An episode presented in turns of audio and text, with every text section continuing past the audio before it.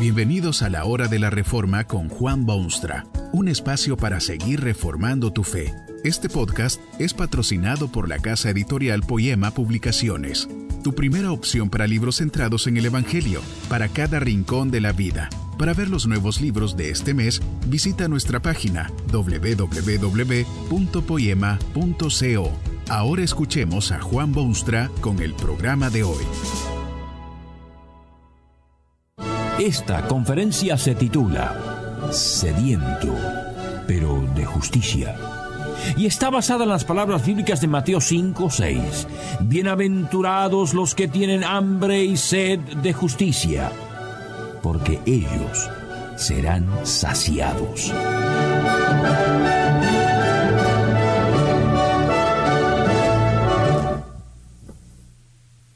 Hoy en día se lucha mucho por la justicia. Debe ser porque hay en este mundo muchísima evidencia de injusticia. Usted sabe que en todas partes se busca lo que es justo. Hay segmentos de pueblo que se han asignado ese papel para sus patrias y hay gobiernos cuya plataforma es la justicia. No siempre resulta fácil o posible, definir lo que es justo en tales casos, pero la gente poco se preocupa de definiciones y de conocimientos, solo anhelan la justicia. Estoy seguro que usted mismo siente grandes deseos de que se haga justicia en todos los niveles de su vida personal y nacional, aunque sería un poco difícil decir qué, con precisión, qué cosas serían justas y cuáles son injustas. Especialmente en el mundo de historia hispánica está relativamente de moda eso de buscar, exigir y luchar por la justicia. Hay una sed general que sólo podrá ser satisfecha con una dosis generosa de justicia. Pero es necesario preguntarse si todo esto es legítimo y de consecuencias positivas. A veces parece como que fuera todo un rotundo fracaso. La injusticia prevalece y a veces hasta aumenta a pesar de tanto esfuerzo y tanta lágrima. Y hasta sangre, inclusive. Tal vez esto se debe a que los hombres no han escuchado la voz del Hijo de Dios Jesucristo habló de la felicidad humana, predicó un mensaje de esperanza porque era mensaje de verdad, proclamó al mundo noticias felices porque son solución del dilema humano. Pero hay que escucharlo para entenderlo. Habló de tener hambre y sed, pero de justicia no era hambre y sed de derechos de un tipo o de otro, ni fue hambre y sed de abundancia económica, ni fue hambre y sed de salarios mínimos y de tierras en propiedad. Era sed, pero de justicia. ¿Qué justicia?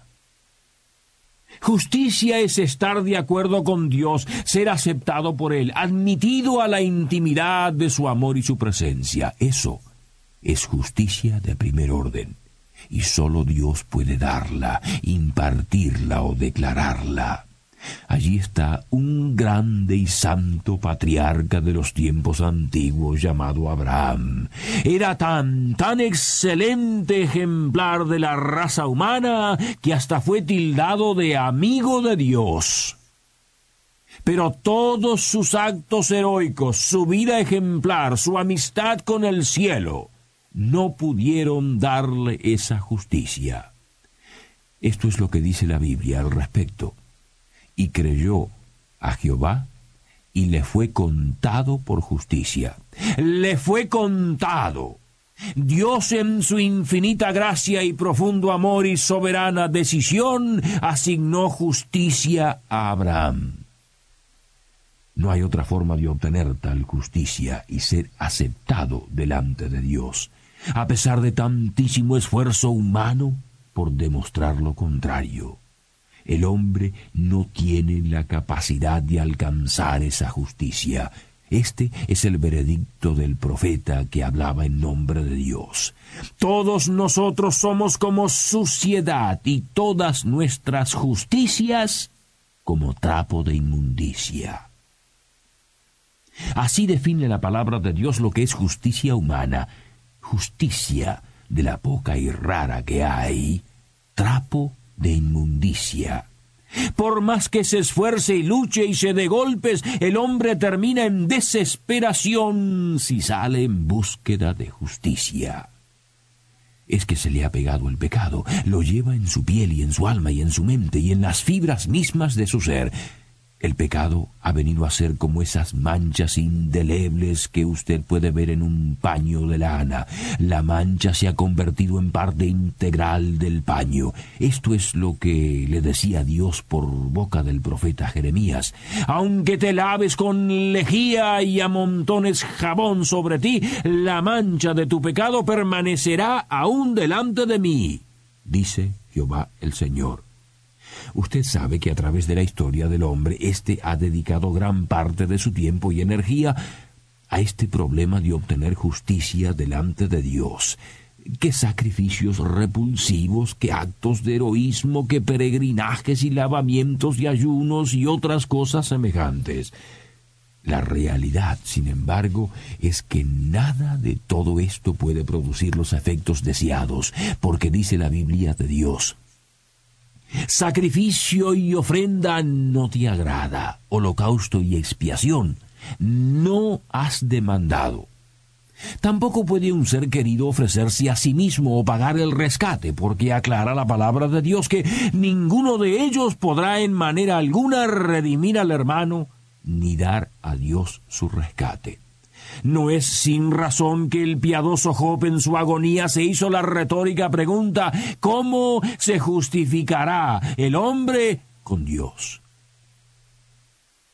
Pero la gran noticia para el mundo, el cántico que resonó por los más remotos rincones de la tierra, es que Dios envió a su Hijo unigénito para ocupar el lugar del castigo humano, hacerse de mérito infinito por su sacrificio y así darle el derecho de impartir esa justicia que no puede el hombre obtener por sí mismo.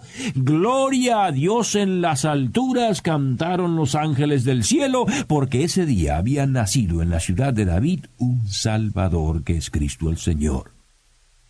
Todo aquel que se sienta sediento, pero de justicia, puede ahora acercarse al Cristo, implorarle su socorro y encontrar satisfacción. Acuérdese que fue Jesucristo quien dijo, Bienaventurados los que tienen hambre y sed de justicia, porque ellos serán saciados. Serán saciados.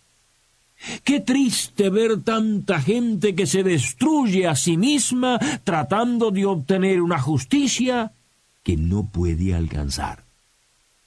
Cristo se la ofrece gratuitamente, pero el hombre la rechaza y prefiere buscarse la suya propia. Lo que le resulta es tan solo trapo de inmundicia.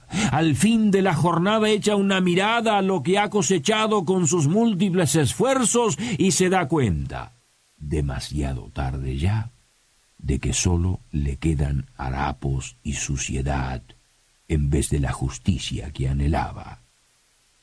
Cristo, por otra parte, gratuitamente le ofrece esa justicia y le promete que será saciado, quedará satisfecho completamente, como si hubiese hecho la mejor compra de su vida, como si hubiese comido el más sustancioso manjar de la tierra, será saciado. Pero hay más justicia todavía. No sólo le ofrece Dios a usted esa justicia que sólo puede adquirirse en su Hijo Jesucristo, sino que además demanda de usted una vida justa como resultado de esa justicia. Esto es lo que provoca problemas de vez en cuando. No es cuestión de que el hombre eleve sus manos al cielo y reciba del cielo la justicia que apetece y punto final.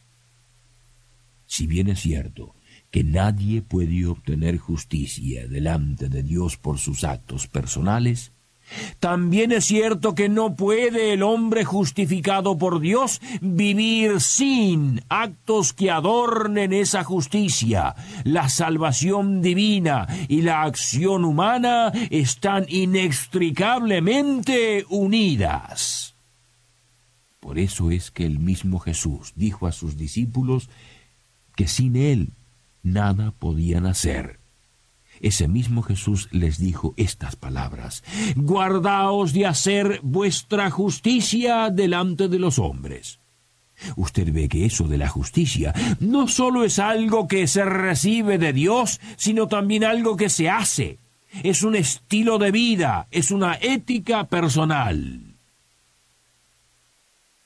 Lo curioso de todo esto es que recién cuando el hombre recibe esa justicia divina, ese don de Dios, sólo entonces empieza a vivir justamente y comienza a darse cuenta de que hay injusticias en el mundo y entiende por fin qué es la justicia en todas sus amplias ramificaciones. ¿Cómo pueden aquellos que no han recibido esa justicia divina imponer justicia en este injusto mundo? Ni siquiera saben lo que es justicia. Será recién cuando el hombre sea declarado justo ante Dios que podrá buscar justicia delante de los hombres. La historia misma demuestra que a pesar de todo el ruido y agitación que producen, aquellos que definen su propia justicia nunca han saneado su mundo. Es el pueblo de Dios que sabe de justicia y siente hambre y sed de ella. Quizá desearía usted esa justicia que Dios imparte bueno es recordar una vez más que sólo se dispensa por medio de la fe en el único Salvador, y hay que desearla ferviente e impacientemente. Hay que tener hambre y sed de ella. Decía el salmista sobre esto, como el ciervo brama por las corrientes de agua, así Clama por ti, oh Dios, el alma mía, sediento, pero de justicia, sediento. Que este mensaje nos ayude en el proceso de reforma continua según la palabra de Dios. Si quieres profundizar en la exposición bíblica, puedes buscar más recursos en www.poema.co. Allí encontrarás libros que te ayuden a entender la palabra de Dios y aplicarla a tu vida. Poema, el Evangelio para cada rincón de la vida. Nos vemos en el próximo episodio de La Hora de la Reforma con Juan Bonstra.